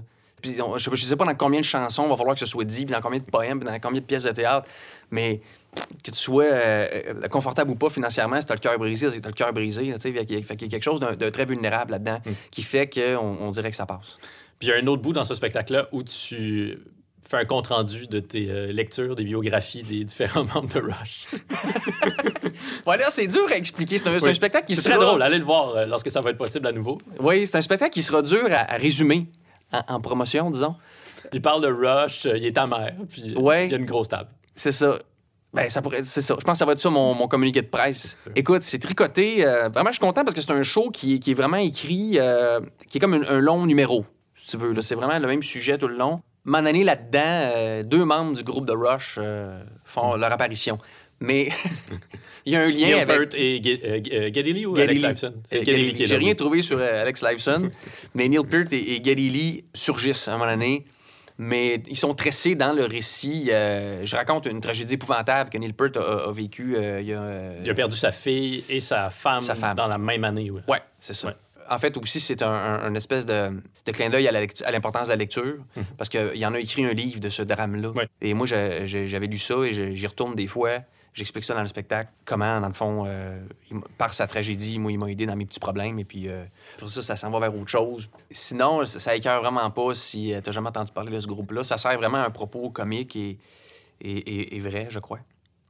Tu parles de ton désir euh, d'enfant dans ce, spectacle-là? Ouais. Tu en parlais déjà un peu dans Suivre la parade? Oui. Euh, Puis, en feuilletant ce livre-ci aujourd'hui, ton premier livre, je me suis rendu compte que tu le dédies à la future mère de mes enfants, que je connais pas encore, mais à qui je dédie quand même ce livre pour gagner des points à l'avance. Aïe, j'avais aucun souvenir de ça. Mon Dieu, c'est triste. Depuis quand ça t'habite, ça? Euh, écoute, c'est cette partie-là qui est la plus touchante puis qui m'habite le plus de ce Ouais. spectacle-là. Merci. euh, Oui, écoute, euh, il y a beaucoup de constats d'échec dans ce show-là, en fait, de, de, de, con- de constats euh, de, de déception. Et puis, c'en est une pour moi, là, à mon âge, de ne pas avoir connu la paternité. C'est, je me souviens pas de, de m'être dit, j'aurais pas d'enfants dans la vie. Moi, j'ai toujours cru Mm. que j'aurais des enfants. Comme je te disais plus tôt que je viens d'une famille euh, aimante et puis j'ai eu un environnement familial très, euh, très sain en, grandissant. Puis euh, je m'étais dit, ah ben moi, mon père, il a l'air de s'amuser là-dedans. Je vais faire, mais je vais faire comme lui. J'aimerais ça. j'aimais ça, moi, la, la vie de, famille. Et puis, après ça, j'ai, des amis qui en ont eu très tôt. Donc, ça fait déjà très longtemps que je côtoie beaucoup d'enfants. Puis j'ai neveu, nièce et je suis parrain de, d'enfants d'amis. Et euh, ça a toujours été là. Ben, à un moment donné, je sais pas pourquoi, les années passent, le temps passe. Et euh, après ça, plusieurs euh, mauvais choix ont fait que je me suis pas rendu là. Mais ça a toujours été, été là. Et là, à l'âge que j'ai, depuis quelques temps, je suis vraiment dans l'espèce de début d'apprentissage de ça arrivera pas, puis il va falloir que j'en revienne, tu sais. Hmm. Mais on sait jamais. C'est encore possible. Oui. Oui, oui, puis euh, oui. À euh, moins que tu me dises le contraire. non, non, non, mais à, quoi- à quelque part, je sais pas. Je suis je suis peut-être stérile, je sais pas. En fait, non. Mais. euh, Donc, euh, quand même quelque chose à. ben, Bon, étant un homme, euh, évidemment, c'est. On peut espérer un petit peu plus longtemps. Puis euh, Oui. je, je me garde en, en forme en partie à cause de ça. C'est-à-dire que j'ai- toujours eu un, un goût pour la, la santé, la forme physique, puis tout ça. Puis euh, j'ai tu sais, un entraîneur qui me suit. Puis il depuis un an, je cours ma vie. Je, je cours beaucoup, beaucoup, beaucoup. Puis je me dis, ça servira à m'amener s'il faut que je passe ma cinquantaine à quatre pattes d'un carré de sable ou euh, des hosties de, de cours de natation, tu sais. Dans ton numéro d'ouverture du dernier gala de la disque, Mhm. tu parlais de cocaïne. Oui, excuse-moi, c'est comme ça. Je, je pensais pas que tu allais là, ça m'a surpris. Donc, tu parles de cocaïne, c'était en lien évidemment avec la vague de, de dénonciation. Oui. Puis je t'ai souvent entendu en entrevue faire des, euh, des blagues sur tes premières années de tournée, les bars, tout ça. C'est- Mhm. C'est quoi le moment le plus décadent, ton, ton moment rockstar le plus décadent de ta carrière? Hey man, on n'est pas à bon baiser de France. Vieille référence, ça, c'est un bout, ça existe Oui. plus pour moi. Il me semble qu'elle posait pas des questions comme ça Non. de toute façon. C'est quoi ton moment le plus décadent? Écoute, moi, j'ai jamais touché aux drogues. Fait qu'en partant, ça enlève, ça enlève toute une couche, là, Ouais. de... Je me suis toujours trouvé euh, dans le bon vin et, et- et le fort et la bière, donc euh, j'ai- euh, j'ai décidé de pas prendre ce, ce chemin-là très jeune. Ça me fascine parce que tu as une admiration, tu connais l'histoire du rock. Puis Ouais. euh, souvent, lorsqu'on admire des gars comme les Rolling Stones, ben, on Ouais. va avoir le goût de. C'est ça. Écoute, moi, il y a- il y, a un passage dans, dans le spectacle dont on vient de parler qui est pas encore testé. Il me reste un 20 minutes là, à, à accoucher, là, qui est sur papier, mais que je, Mon Dieu, je- j'espère pouvoir euh, casser bientôt. Et dans ce 20 minutes-là, euh, je parle de ça. euh, C'est une réponse à ta question où moi, je euh, j'ai pas touché au pot à l'âge où on commence à faire ça normalement. C'est pas par sagesse ni par principe, c'est par paresse. Est-ce que ça va la compliquer? Le pusher venait toujours de l'autre école. Tu sais, l'autre école, là, que le, le monde tough, là. Puis celui qui a un mohawk. Puis là, il y a un gars qui arrivait. Puis là, ça sortait. Moi, il y avait des couteaux. Il faisait des bits au couteau, là, sur le Ouais. rond de poil. Il y en a qui avait un 2 litres de coke avec un trou. Il y a une blowtorch. Il y en a un qui traînait une blowtorch. C'est- Ça, ça m'ex- ça m'exaspérait. Puis euh, une bière, tu ouvrais ça, tu buvais ça, ça donnait un beau petit buzz. Puis aussi, justement, parce que je connais, je m'intéressais à l'histoire du rock euh, au début de l'adolescence et j'ai vu de très bons documentaires sur les Stones, entre autres. Pour vrai, moi, à force de me faire dire, ouais, celui qui en prenait trop, euh, il est mort dans le fossé. Puis sais-tu, j'ai juste Il s'est écouté- noyé dans sa piscine. il y a eu Capitaine Cosmos à notre école en sixième année qui était venu parler des méfaits de la drogue. Il a fait trois heures et quart, je pense. C'était un, un après-midi. là. Puis j'étais comme, Hey, il doit savoir de quoi il parle. Il est le Capitaine Cosmos, il est habillé en saute de patate. Il doit savoir, il a, il a dû en prendre un peu. Puis j'avais vraiment écouté ça. Je me dis, on va faire comme il dit, c'est un adulte. Moi, qu'est-ce que je sais quoi, moi, là? Mes parents m'ont dit, touche pas à ça. Même les Stones disent, bah, Brian Jones en prenait trop, fait qu'on l'a clairé. Tu sais, Keith Richards, Oui. a clairé un gars parce qu'il prenait trop de drogue. À un moment donné, euh, ça peut mener loin, là. Tu sais, donc, euh, moi, j'ai fait le choix de ne pas euh, tomber là-dedans puis risquer d'aimer ça. Puis, bon, mais c'est ça. En fait, c'est le rock qui m'a sauvé parce que, tu sais, je veux dire, c'est ça, c'est tous tous les Keith Moon et, les, et John Bonham et, et Brian Jones. et, Kid qui s'endormait sur son snare pendant un spectacle en jouant. c'est documenté, ça? Oui, il y a des vidéos de ça sur, euh, sur YouTube. Ah, ouais, ok, Ouais. je savais pas, je regardais ça. Ouais. Donc, c'est ça. J'ai- jamais rentré là-dedans ben ben. Mais l'alcool, euh, j'ai un très bon rapport à ça. C'est-à-dire que je le porte bien, puis j'ai pas le sang euh, de la dépendance. Je suis pas quelqu'un de dépendant. Donc, euh, je te dirais, là, pour répondre à la question initiale, mon moment le plus décadent. C'est pas... moi, avant de faire des, des salles, j'ai fait quatre ans de club, OK, de show show dans des bars. Mais c'était beaucoup moins bien organisé que maintenant. Donc, on parle de Saint-Lazare. Oui. Qui était à peu près la plus saine Ouais. de la gang. Saint-Lazare, c'est un bar spectacle qui s'appelle Ouais. Chez Maurice. Ouais. Moi, j'ai animé là pendant quatre ans et c'était la mieux organisée. Et euh, après ça, tu avais toutes sortes de soirées épouvantables partout en région. Ben, il y avait le Dagobert à Québec qui était euh, fantastique.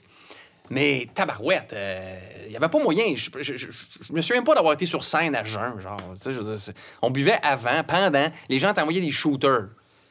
Puis si tu buvais pas le shooter, ils t'écoutaient Oui. plus. Là. Moi, Saint-Lazare, animé une autre soirée à, McMasterville, au lieu là, de, de, poésie. Et euh, je, je commençais la soirée, puis le serveur m'amenait une bière sur scène, et je devais la caler devant le public. Et c'était un rituel Puis t'es pas Mike Ward. là. hebdomadaire. Mais Mike, Mike, c'est une grosse momoune. Là. Mike, il joue au tough, là, mais je veux dire. Non, Mike, il est diabétique. Tu pousses dessus, il tombe. Non, non, il n'y a rien. Mike, il calait pas. Non, Mike, il calait pas mal, mais j'étais pas. euh, je veux Ce que dire, je veux dire, c'est que ça fait pas partie de ton personnage de, boire comme Non. un défoncé. là. Mais en réalité, je, je tolère ça probablement plus que Mike. OK? Je suis sûr qu'il me contredirait pas. Puis. euh, non, non, mais c'est parce Mike, il est comme, oh, il y a un côte de cuir, il doit être bon buveur. Mais non, ouais. Il se met à pleurer après trois shots.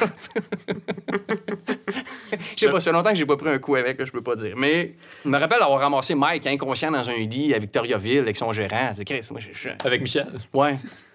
Michel Grenier, son gérant. Ouais, c'est pas le seul que j'ai ramassé inconscient dans ce lit, par exemple.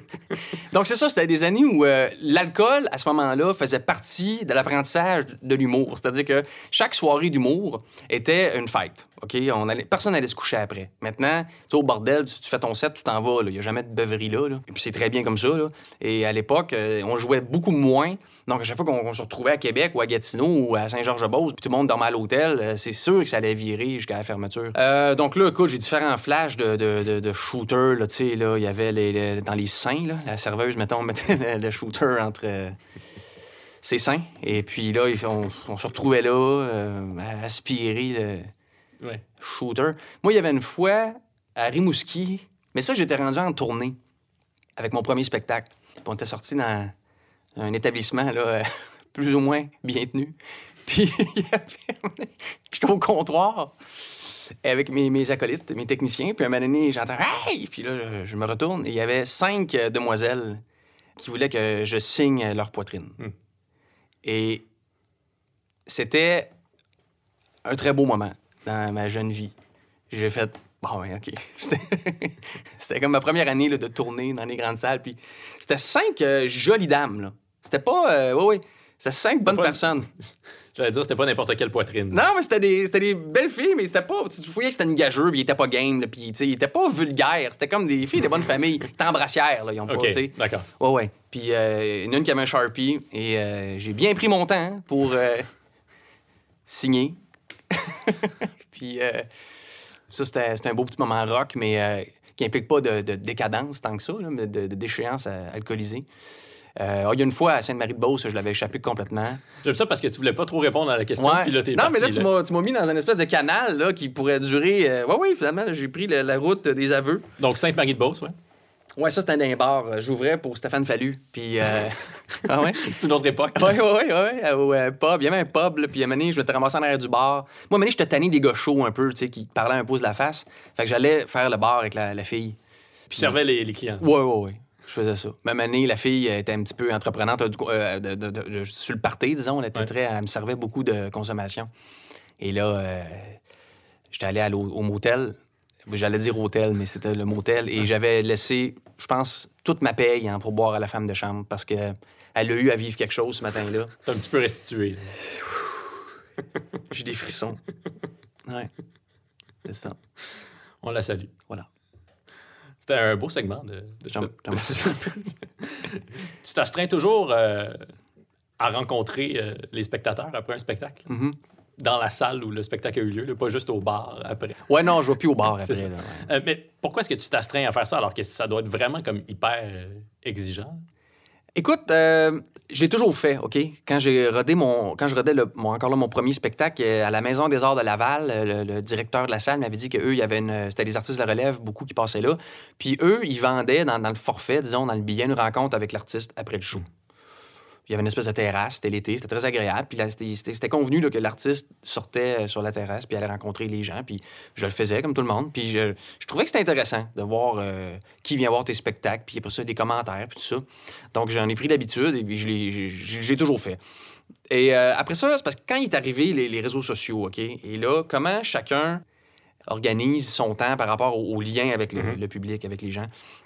Moi, j'ai- refusé d'entrer dans un échange euh, virtuel, OK? Dans un échange par Facebook ou toute autre euh, plateforme, là. Tu y es présent, mais Ouais. de façon plus homéopathique. que- Ouais, j'informe ceux qui me suivent Ouais. de. Tu sais, euh, je vais leur dire que j'ai fait ça avec toi ou euh, que je vais à telle émission de télé ou euh, évidemment s'il y a un, un nouveau, une nouvelle vente de billets ou des choses comme ça. Mais c'est de l'information que j'envoie, puis si ça vous intéresse, je les invite au gala de la disque, euh, par exemple, des choses comme ça.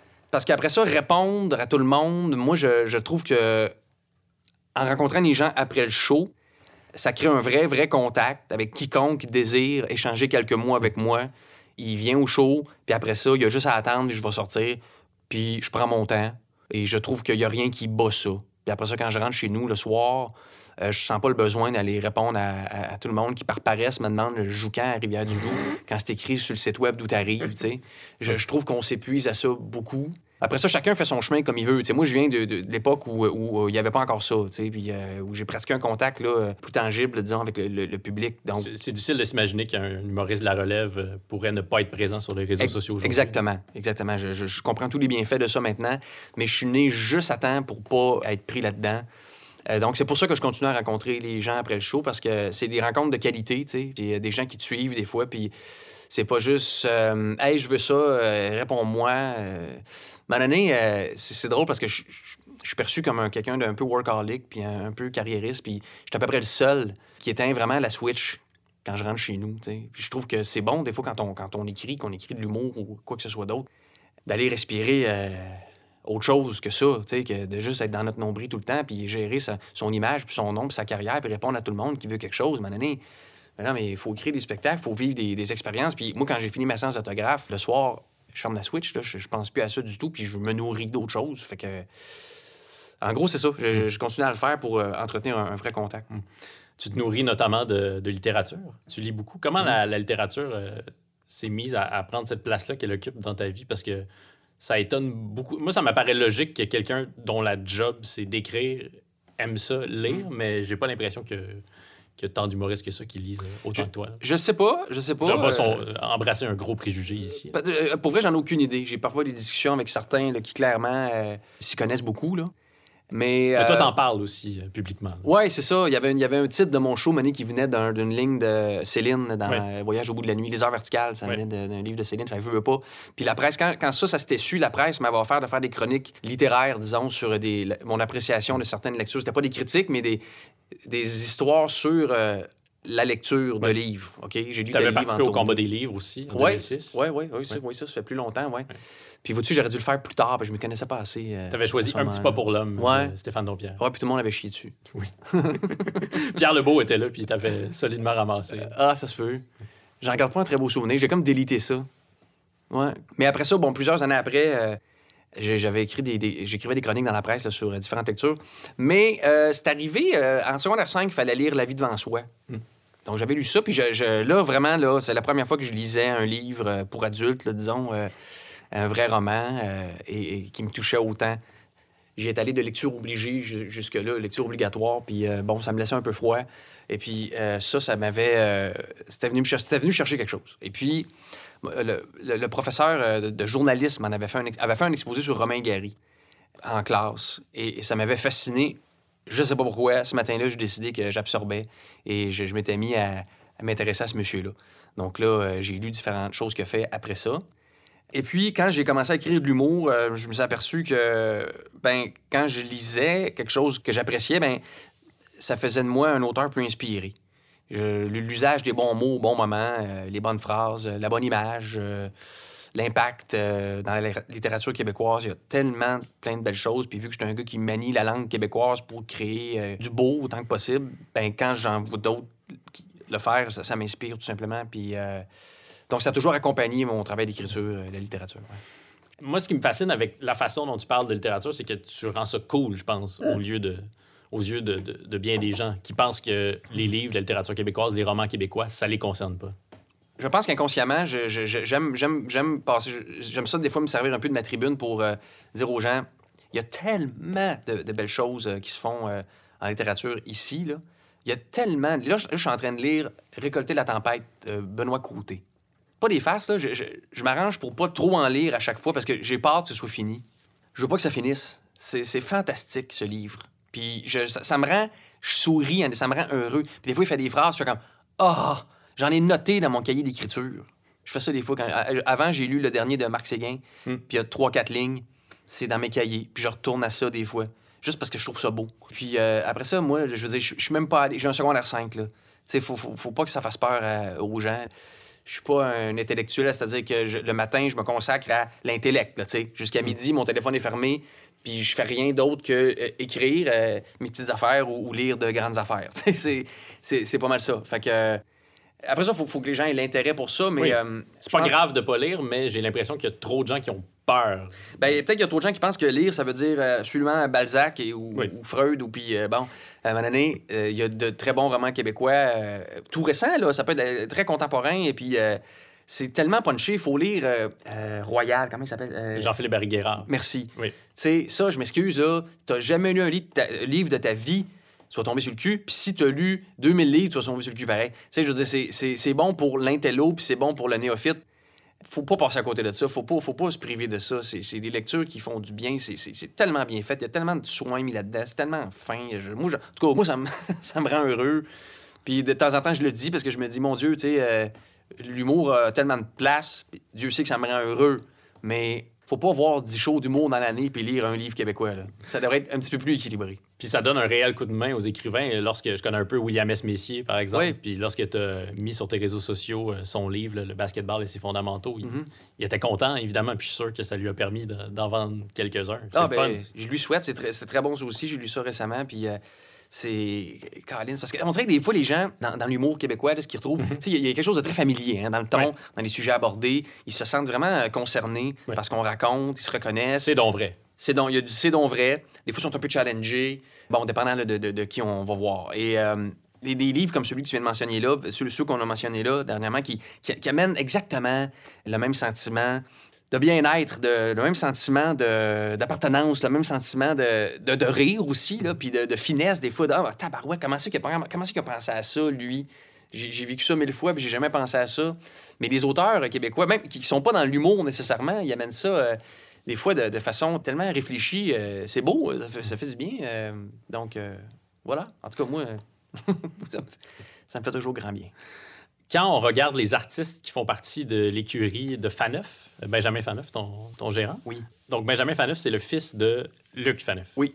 Qui est décédé aujourd'hui. Oui. Luc Faneuf, c'est une figure hyper importante pour euh, le showbiz québécois. Oui. Il a travaillé avec Offenbach, mais Oui. il a travaillé aussi avec Plume la Traverse. Puis donc, aujourd'hui, chez Faneuf, il y a des humoristes comme Oui. toi, Maud Landry, il y en a d'autres.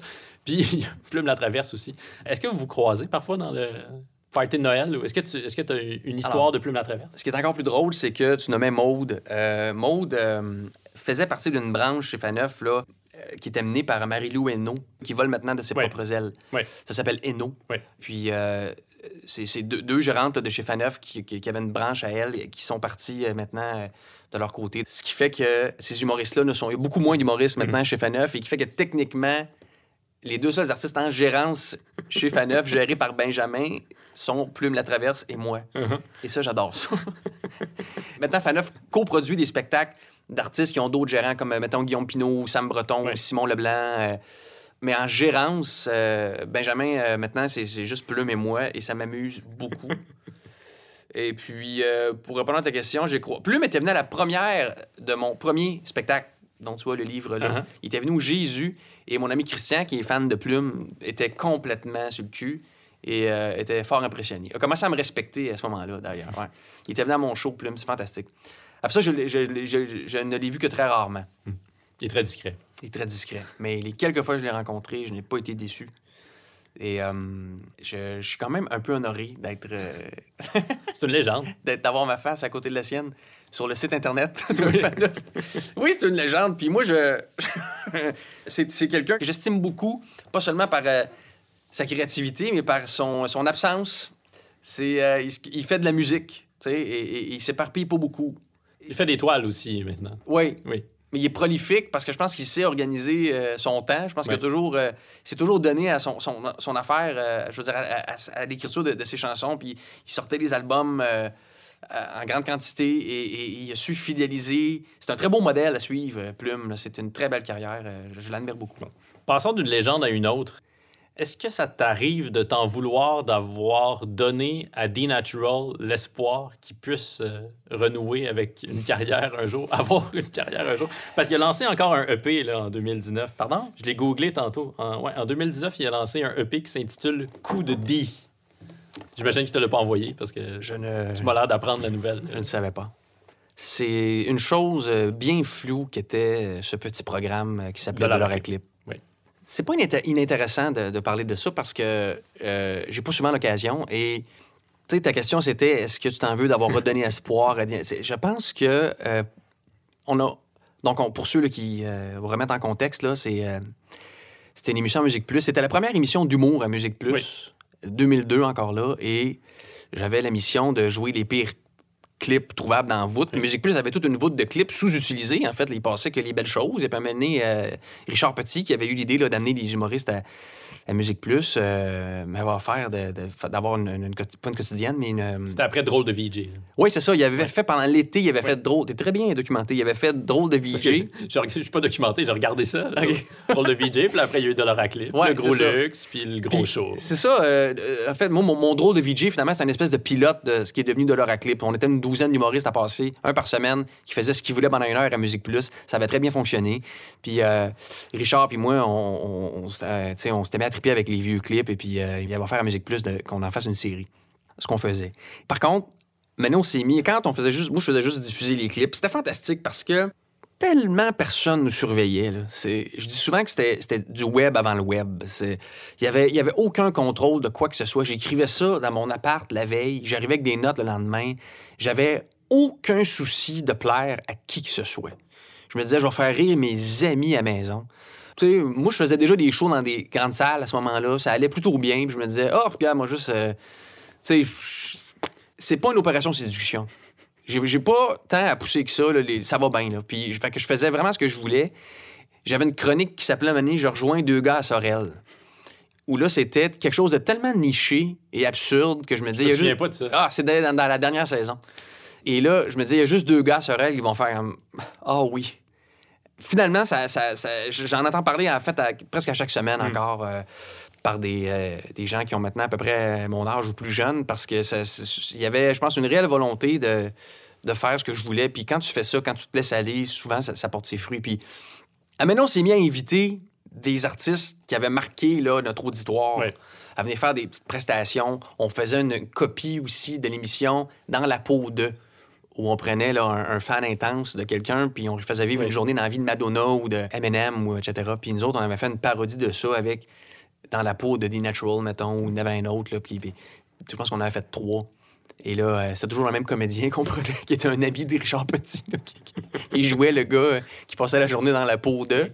Et euh, là, à un moment donné, c'est qu'on s'était mis à, à faire aussi aller. des- Il y, avait une- il, y eu des prestations en studio devant le public de ces artistes-là. Je me souviens du couple bizarre. Là. Il n'y avait pas un couple. Can... C'était pas Canon de Cannes ouais, quelque le- chose? les deux gars. C'était deux gars, oui, c'est ça, ouais, oui. Can ham, jambon c'est en canne, Oui. ouais. Puis eux, euh, ouais, euh, c'était tellement pété, c'était un peu freak show. Et moi-même, à un moment donné, quand je voyais le public dans le studio à Musique Plus, puis il pouvait rentrer- quand même rentrer beaucoup de monde là, et je voyais ces, ces gens, il y en avait un qui s'appelait Pimty, un rappeur ontarien. Avec une grosse voix. Puis lui, je le voyais faire son petit, euh, ses petites rhymes sur la scène, j'étais comme, OK, lui, il pense que c'est sérieux. Il pense qu'il est ici comme pour vrai. Puis il y en avait deux, trois, je pense que euh, Can, Ham, il était-tu venu, eux autres? Je pense que oui aussi, il était venu. Puis il était pas québécois, là, puis il comprenait pas c'était quoi qu'on faisait. Et euh, après ça, euh, The Natural, je sais pas à quel point il a pris ça au premier degré ou au deuxième, mais je- je- écoute, moi-même, je comprenais pas le degré maintenant. C'est une grande faille, ça, en comédie, là. Je savais pas ce que je faisais.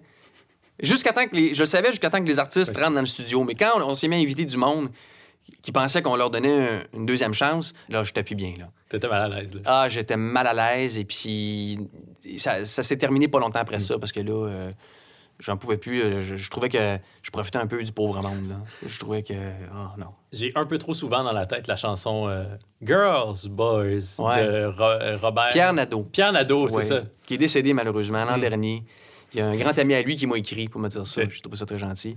Et lui, il avait été très, très, très chic, par exemple. Lui, il était- il avait pas, il avait pas participé à une émission avec nous. On l'avait jamais rencontré, mais il m'avait envoyé un truc signé. Il avait plein d'humour. Puis euh, il était bien, bien le fun. Puis son clip, c'était la quintessence des années 80. C'était tout, tout le mal des années 80. Sur la plage. Ouais, c'était dans, All dans ce clip. across the sand. c'était ça la Je chanson. crois que c'était All Across the Land. The Land, oui, pardon. Dreaming While They Can. Dreaming While They Can. C'est une belle leçon, ça. Je te remercie. Pourquoi est-ce que C'est t'en as euh, assez peu fait, finalement, de, de télé? T'as eu une émission semblable après à Radio-Canada Oui. tu jouais dans les archives de Radio-Canada, mais il me semble que t'en as assez peu fait. Oui, ça, ça, ça, ça s'appelait ici Louis José Hood et ça avait très, très bien fonctionné. Et ce fut très bref parce que, ben, premièrement, à, à ce moment-là, là, j'étais sur le point de partir en tournée avec euh, Suivre la parade, qui était mon deuxième spectacle.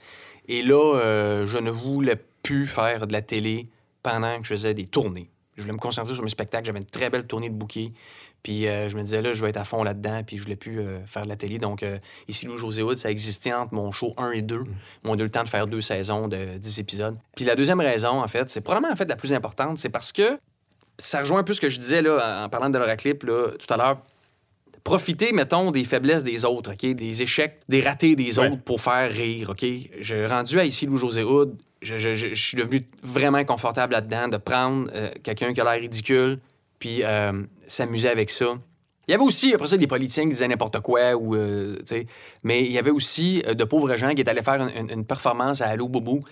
Puis euh, moi, je ressors ça 30 ans après, puis on a eu des, plaintes, on a eu une poursuite qu'on avait réglée hors cours. Puis je me sentais tellement mal, un, homme comme ça, qui était devenu la risée à son travail à cause d'un extrait qu'on avait sorti des boulamites. euh, puis euh, il a très mal vécu ça, puis il a été la cible de beaucoup de, moqueries. Et moi, ça m'avait fait. Ah, c'est- sais-tu, j'ai assez d'humour en moi, j'ai assez de choses en moi pour rire de moi sur scène, puis créer à partir de mes malheurs et, de mon vécu. Ah, j'étais mal dans, dans partir des autres pour faire rire les gens.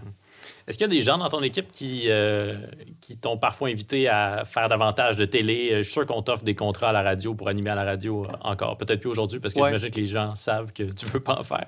Euh, à faire de la publicité, que, que Ouais. tu en as fait brièvement au début de ta carrière, mais Ouais. t'en fais plus. Tout ça est- arrive fréquemment.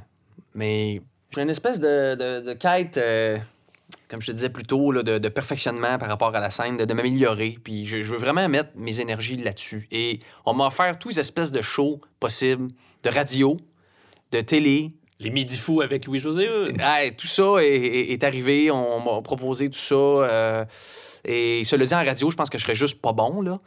A- Après, à télé, là, euh, on m'a offert euh, vraiment beaucoup, beaucoup. Et même tout récemment, là, de, de- de très, très grosses choses. Puis je, je, je sais plus, je, je sais plus pourquoi ils m'appellent encore pour ça. Il y a des affaires, vraiment. Là.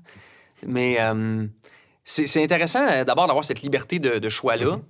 Et moi, j'ai commencé à faire euh, du stand-up tout jeune, puis c'est juste encore ça que je veux faire, tout simplement. Après ça, j'ai fait un peu de cinéma, puis j'anime un gala dans lequel je fais du stand-up, puis euh, là, j'ai un petit projet télé sur lequel je travaille, mais qui, qui est mon humour, qui, qui est très, très près de moi, donc euh, c'est plus à long terme. Puis euh, oui, la pub, je me fais encore offrir des, des, des pubs, et puis euh, à un moment donné, tu fais euh, bon, c'est peut-être un peu grossier ce que je veux dire, mais j'ai besoin de m'acheter quoi d'autre, là? Hmm. Tu sais, à un moment donné, il faut, faut que tu te poses la question, pourquoi je, je donnerais mon, mon image à cette compagnie-là qui m'offre beaucoup d'argent, mais sincèrement, j'ai, même s'il me tombait un milliard dessus demain, je, je me lèverais le matin puis je continuerais à écrire des jokes. Tu sais.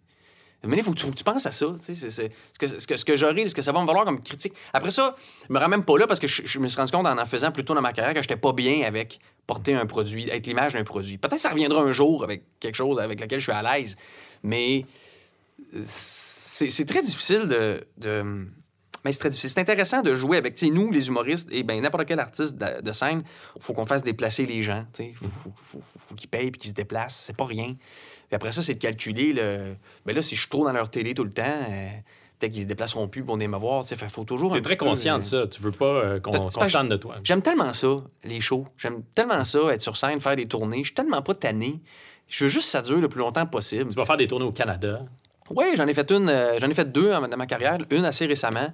C'est- merveilleux. J'ai- J'aime vraiment ça être en tournée. Euh, J'ai une super belle équipe. Là, ça fait cucu de dire ça, c'est cliché, mais c'est important là, quand tu fais beaucoup de shows. Euh, donc, je suis bien sur la route, puis je suis bien sur scène. J'aime la vie de route, puis... Tu sais, euh, récemment, on m'a offert des choses que j'ai refusées et puis qui, qui, qui auraient vraiment pu endommager, je pense, ce lien-là que j'ai avec ceux qui me suivent. Tout le monde, tout, tout mes- mon public, là, mon cercle A de public, là, mon, les gens qui, qui me suivent de plus près fréquemment. Mais pourquoi, pourquoi Louis? Pourquoi, là? De- As-tu besoin d'une autre auto? Qu'est-ce que, je veux dire, qu'est-ce que tu veux changer? As-tu un, un job de plomberie? Pourquoi tu es là? Puis euh, souvent, les, les diffuseurs, les réseaux, ils n'ont pas cette affaire-là, puis ils insistent beaucoup, puis Donc, t'as un, t'as un côté grunge. Complètement. non, mais j'ai. Tu sais, pour vrai, on, on, euh, parlait de Rush. Eux, eux ont toujours eu cette. euh, Et Pearl Jam aussi. Ouais. euh, euh, Rush qui est, qui est pas grunge du tout, mais Pearl non, Jam, oui, effectivement. Oui, mais dans leur approche, ils sont très grunge. C'est-à-dire que on- Rush, on, est- on- on a passé sur le style musical, mais ce sont des, des- des, euh, pour moi, c'est des, des gars qui, qui- qui ont eu, qui ont mené des vies exemplaires. C'est-à-dire qu'ils faisaient un style là, très peu charmeur à l'oreille, disons. Là. Et puis, à un donné, la compagnie disque était sur le point des, des après le troisième album. Et là, ils ont fait, bon, mais s'il faut, euh, faut mourir, on va mourir à notre façon. Puis ils ont fait un album qui s'appelle 2112, Ouais. Et, et qui, dont la première chanson dure 20 minutes. Et là, on est dans le prog intergalactique. Puis les paroles, c'est comme une métaphore dans laquelle il envoie promener la compagnie de disques. Oui, oui. C'est beaucoup d'affaires aussi. C'est inspiré du travail de. euh, comment ça s'appelle? Ayn Rand. Oui, c'est ça. Oui. Euh, bon, qui est un petit peu controversé aussi là, pour ses, ses tendances C'est une penseuse, penseuse de droite, oui, c'est Ouais, ça. ouais. Et. euh, Anyway, tout ça pour dire qu'ils ont fait un album qui était tout sauf commercial. Puis on dit à la compagnie de disques, nous, c'est ça. Et là, maintenant, il y a deux, trois stations de radio à Cleveland qui ont décidé euh, d'aller de l'avant avec ça. Puis ça a trouvé son public. Ils sont, sont retrouvés dans une autonomie totale après ça. Il y- avait la possibilité de faire ce qu'ils voulaient en ayant rejoint leur public. Je m'éloigne un peu de mon, mes petits spectacles d'humour, mais je suis très confortable dans cette autonomie-là, partielle, que j'ai avec euh, le public. C'est-à-dire que je j'aime pas trop être associé à un réseau, à un festival, être un visage de quelque chose. Je suis le visage de la disque, mais pour moi, la disque, il y a quelque chose de sain là-dedans. Il y C'est a personne qui aime pas la musique. là. ben, c'est ça, c'est de la musique, c'est des auteurs-compositeurs, c'est des créateurs, c'est du monde de, de scène. Puis moi, je fais un numéro qui, que j'écris de A à Z euh, en ouverture de ça. Je, je compte pas ça comme quelque chose de, qui est contraire à mes principes. T'as joué dans un beau film qui euh, s'intitule Ça sent la coupe. Ouais. C'est ton premier rôle plus dramatique. Là. Il y a des moments comiques dans ce Mhm. film-là, mais il y a quand même des tonalités euh, auxquelles tu n'avais pas touché dans, dans tes autres films. Est-ce que Ouais. tu aimerais faire euh, davantage de ce type de film-là? Est-ce qu'il y a un Adam Sandler en toi? Pour l'instant, je, je me garde loin du, euh, du cinéma parce que je, je te parlais d'autonomie. Je veux, euh, si je suis pour jouer dans, dans de la fiction, ce sera sous ma propre plume. C'est-à-dire que je, je- je travaille sur quelque chose où, Oh. qui part de mon humour. Et pour être bien franc, là, je suis un peu écœuré quand je fais des films qu'on dise que je fais du Louis-José Hood. À un moment donné, je me dis, bon, ben, je vais, aller- je vais juste être Louis-José Hood. là. Je veux dire, il y en a qui demandraient leur mère pour avoir l'identité que, que, tu sais, je veux dire, que j'ai, dans le sens où euh, j'ai, un style défini, puis je suis bien installé. Hmm. Cela dit, Pierre Lebeau fait du Pierre Lebeau des fois dans, dans ses films, puis Oui, c'est pas grave. c'est, correct. Puis, mais quand un humoriste décide de faire, euh, de, de jouer, là, de faire de la fiction, puis il ressemble trop à l'humoriste qu'il est, ça chiale. Puis pour eux, je suis comme juste, oh, tu sais quoi, je vais, trouver quelque chose dans lequel je peux être moi, puis je vais faire mon humour. euh, et je, me vois pas là, pour euh, un bon moment faire de, film carrément, jouer un rôle avec un nom. Après ça, je vais faire beaucoup d'autres spectacles.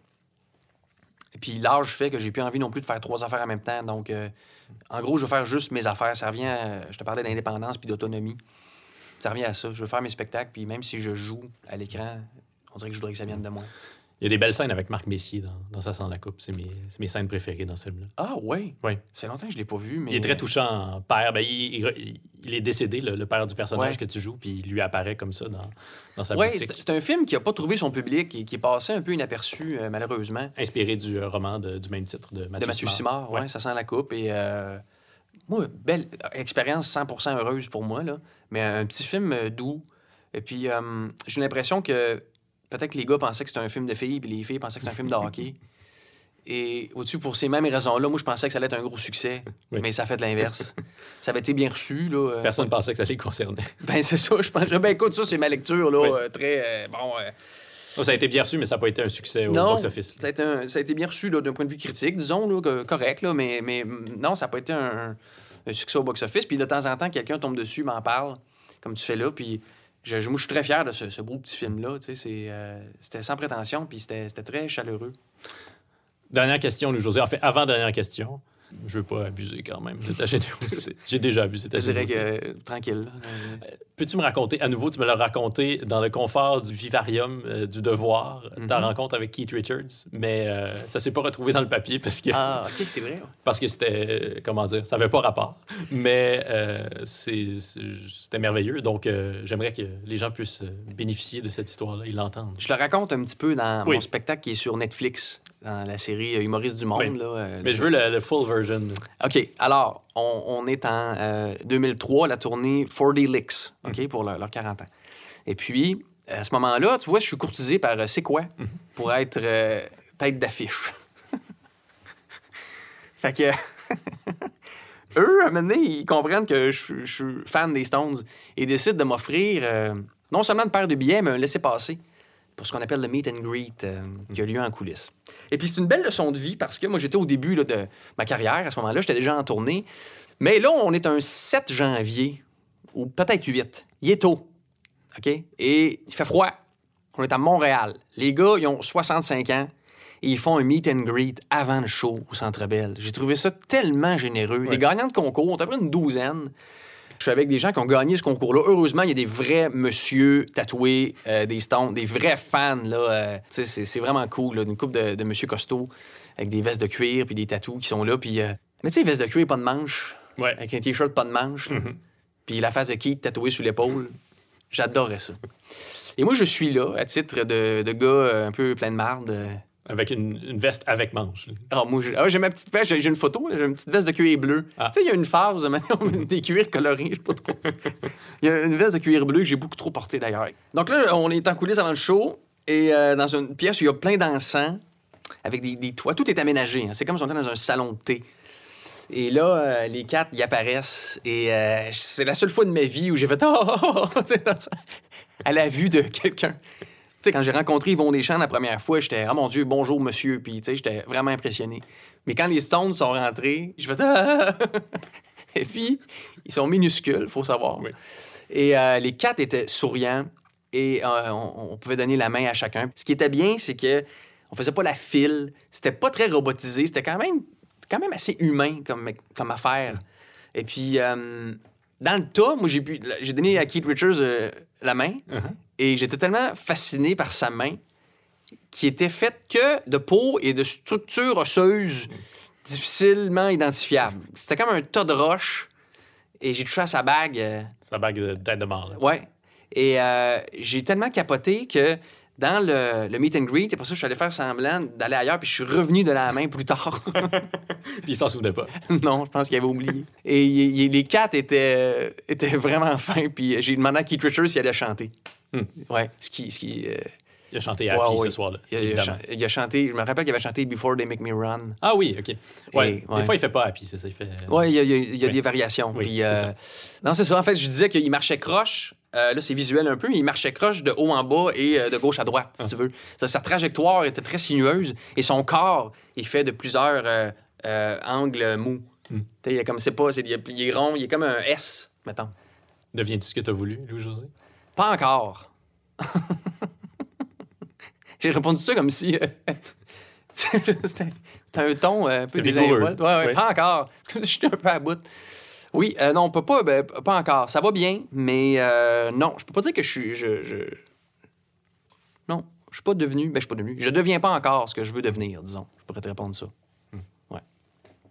Ce que tu voudrais devenir, donc c'est meilleur à ce que tu fais sur scène? Oui. Et euh, je- je- après ça, il y a des, des choses aussi dans, dans- dans le personnel dont on a parlé un petit peu, euh, où euh, je, je suis un petit peu insatisfait à quelques égards dans la vie. Quoique très, très. Je considère un être extrêmement chanceux et heureux. Mais je peux pas dire que j'ai accompli tout ce que je voulais dans la vie. Voilà. C'était vraiment très le fun. Merci, Louis-José. Ça me fait plaisir. Merci à toi.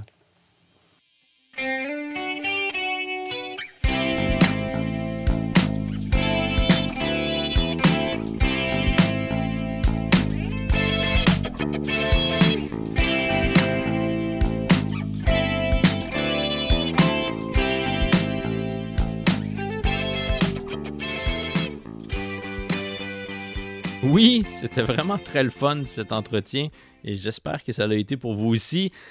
J'ai écouté beaucoup de Rush dans les semaines qui ont suivi ma conversation avec Louis-José, mais ce que je vous suggère à l'instant, c'est non pas d'écouter du Rush, quoique c'est toujours agréable. Ce que je vous suggère plutôt, c'est d'aller voir ce nouveau spectacle de Louis-José dont on a parlé. C'est selon moi le meilleur, le plus courageux de ces spectacles. Et Louis-José, il a repris le rodage. Alors, pour connaître toutes ces dates de spectacle, visitez le www.louisjoséhood.com. Deviens-tu ce que tu as voulu est monté et réalisé par mon Gadili à moi, Jean-Michel Berthiaume. Merci à Anatole pour la reprise de Daniel Boucher, à Jean-Guillaume Blais pour le visuel, à Louis-Jean Trudeau pour les musiques additionnelles et à Vincent Blain du studio Madame Wood. Je m'appelle Dominique Tardif.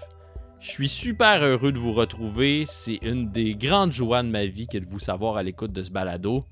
Je vous donne rendez-vous la semaine prochaine et je vous souhaite d'ici là de devenir ce que vous voulez.